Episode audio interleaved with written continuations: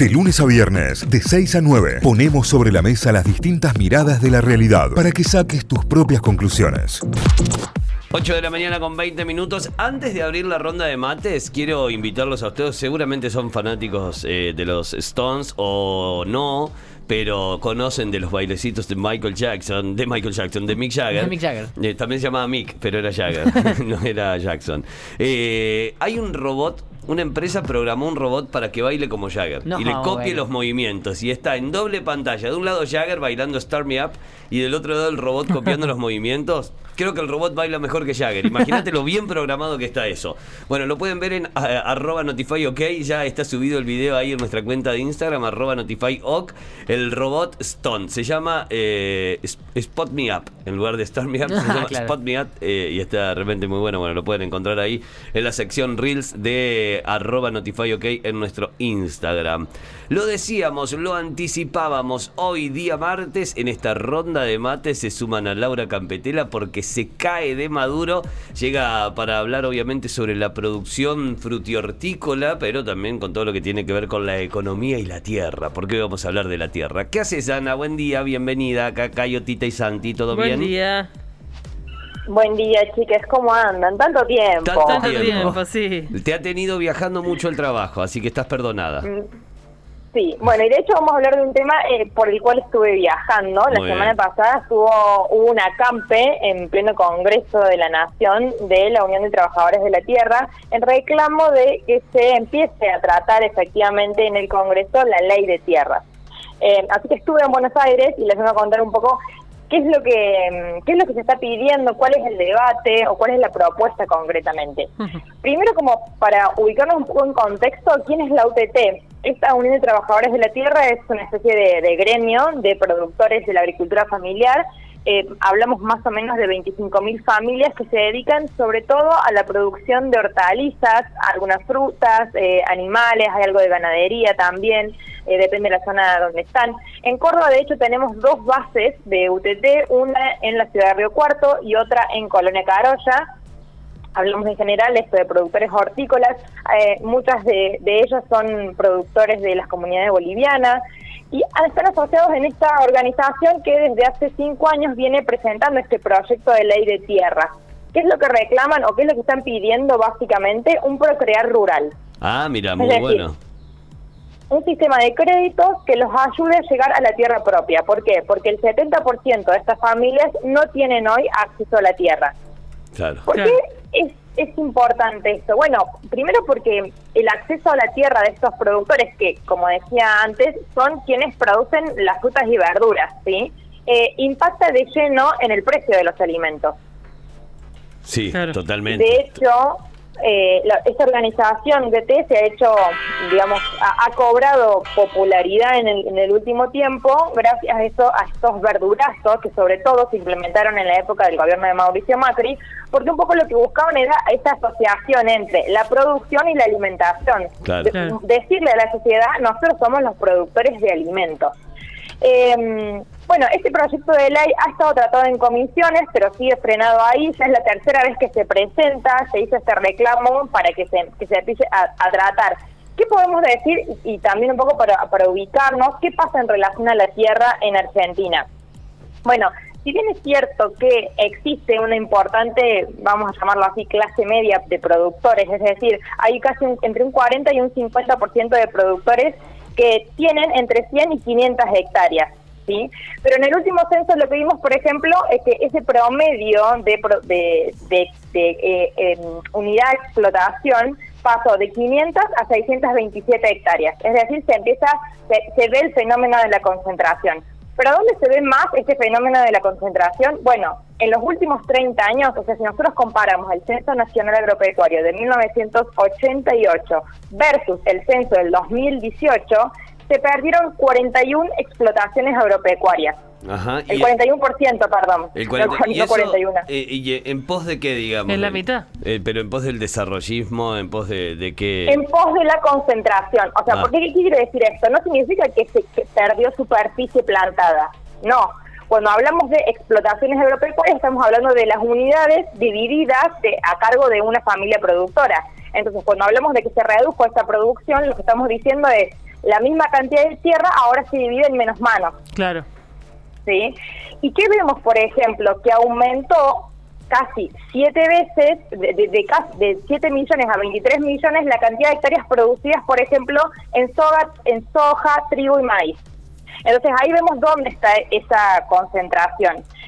Otro dato que nos da cuenta de esta concentración, bueno, por ejemplo, eh, el 1%, en, en Argentina se, se estima que hay 250.000 explotaciones ¿sí? agropecuarias, hoy, según el censo 2018.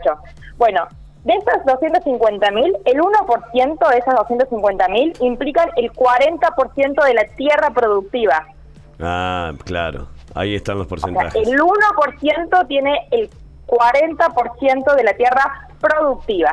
Entonces, acá vemos que hace como muy concreto este reclamo de los pequeños productores que no tienen efectivamente acceso a la tierra. Claro. Porque por el otro lado vemos que hay unas 124 mil hectáreas de eh, unidades productivas, perdón, que tienen solamente el 2% de la tierra. Es decir, estamos hablando de 120, 124 mil hectáreas que están por debajo de las 100 hectáreas. Claro. Sí, sí, sí, sí, sí. Es, sí, no, no, es la, es muy, muy inequitativa la, esta, esta distribución. Ahora, eh, hay algo que tal vez no, no agarré. Este procrear que piden y, y quienes lo están pidiendo, ¿es la gente que trabaja la tierra y la está alquilando, la está arrendando? Eh, o, o- o es gente que no tiene la tierra y quiere acceder a la tierra directamente? No, en este caso el Procrear Rural es un proyecto presentado por la UTT que estamos hablando de alrededor de 25.000 familias desparramadas en todo el país que están efectivamente produciendo hortalizas, Claro. pero en situaciones de alquiler o arrendamiento, Claro. eh, como vos decías. En general se trata de, eh, de familias eh, productoras, muchos de ellos de la comunidad boliviana, como pasa acá con la, la base UTT de Córdoba, que está en Colonia Carolla, que han venido a la Argentina. Hoy eh, la foto de hoy nos dice que casi el 70% de los, de los productores hortícolas son eh, familias de la comunidad boliviana o descendientes de la comunidad boliviana. Entonces, lo que está pasando es que esas familias necesitan poder acceder a la tierra. No solamente porque acceder a la tierra les permite planificar y por ende impactaría en el precio de los alimentos, sino porque estamos hablando, estamos hablando también de una cuestión de hábitat y de dignidad. Estas familias la producción hortícola es una producción intensiva que requiere que la persona esté en el campo todo el tiempo. Entonces, lo que termina pasando, digo, a diferencia quizás de otras ex- explotaciones extensivas que pueden ser más teledirigidas, digamos, que la persona, ya los productores no viven en el campo, sino que pueden vivir en un pueblo alejado, en la horticultura no pasa eso. Entonces, el productor o la productora hortícola tiene que vivir en el campo que alquila. Pero como el campo lo alquila, no puede construir una casa en ese campo. Entonces terminan viviendo en casillas, en construcciones muy precarias, los dos o tres años que pueden alquilar esos campos. Y a la vuelta de los tres años, de vuelta se tienen que no solamente buscar otro campo para producir, sino construir de nuevamente, nuevamente una vivienda precaria.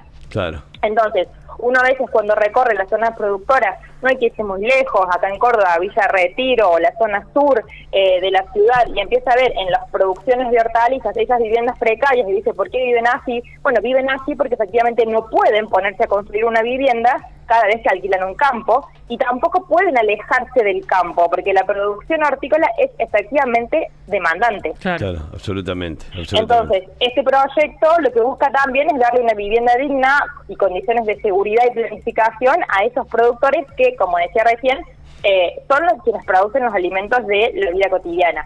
El cálculo además que esta organización tiene hecho es, bueno, como mínimo una familia productora necesita de tres hectáreas. O sea, es nada lo que están pidiendo. Sí, sí, sí. Es muy chico. Sí, el tema es que el acceso a esas tres hectáreas, eh, Es al imposible. precio y al valor que tiene la tierra hoy, que, que, que además se ha ido y se ha elevado muchísimo, y más teniendo en cuenta el precio del dólar, es inaccesible, hasta para un procrear es inaccesible, o sea, hasta para un crédito, no, no sé, un procrear, digo, para un procrear de la tierra como se está planeando.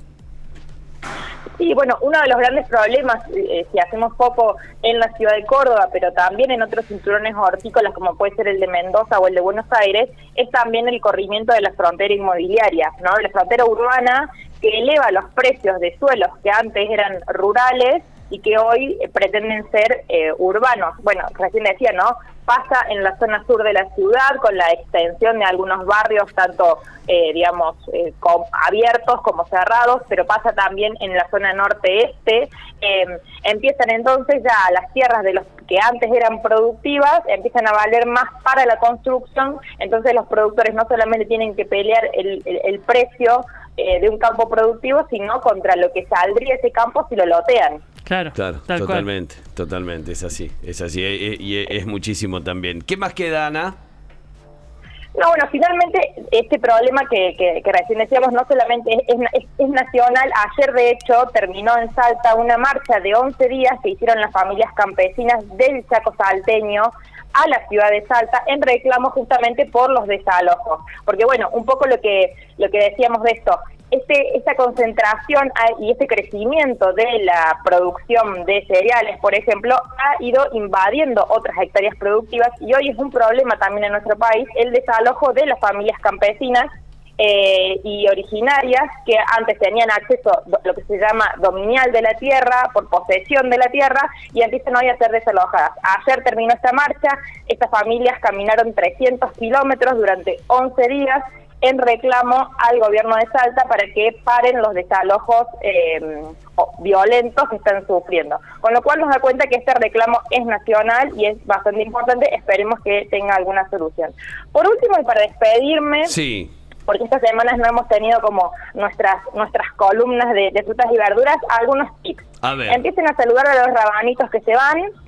Eh, chao, chao. Y, chao, chao. Coma, si los ven ahora, cómprenlo, porque, cómprenlos porque están ricos. Aparte, recuerden esto: el rabanito es bueno, bonito y barato. Bien. Pero en el verano se empiezan a poner muy picantes.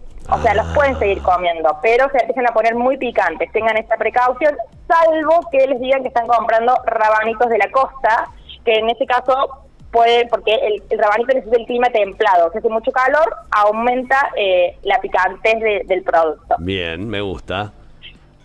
Eso eh, para hacer, para, para como consejo y además empiecen a prepararse para consumir, que ya están en los mercados, sandía, melón y en un mes más la ciruela. Sí, encontré Pero espérenla la... la ciruela, porque puede estar medio dura ahora. Encontré la primera la primera tanda de sandías y muy bien viene, ¿eh? la verdad que muy bien. Eh, mi hija fanática pidió sandía para llevar al jardín. Imagínate lo Hay una grieta ahí, ¿no? Sí. Hay una grieta ahí, el team sandía, team melón. Yo bueno, a mí me cuesta mucho porque dice que yo soy un poco fanática, pero soy más melón. Bueno, sí, si me das a elegir, me quedo. Si, si me pones los dos sobre la mesa, me quedo con el melón. Ahora, me gustan los dos. A mí me gustan mucho los dos. Me desespera el melón, me desespera, pero es muy alergénico. Me da. Mm, si como mucho, me da un brote de alergia mal.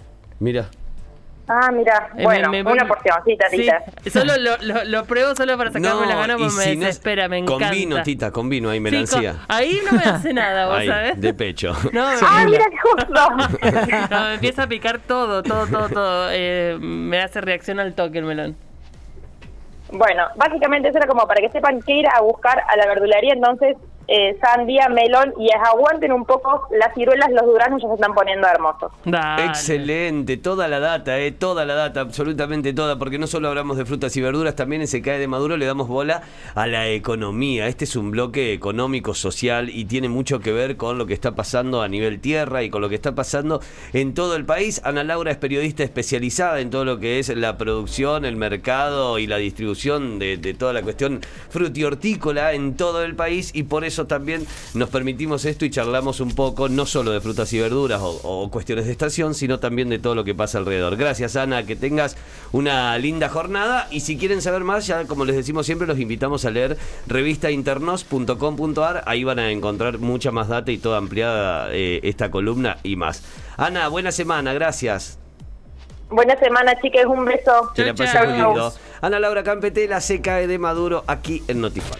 Notify, las distintas miradas de la actualidad para que saques tus propias conclusiones. De 6 a 9, Notify, plataforma de noticias.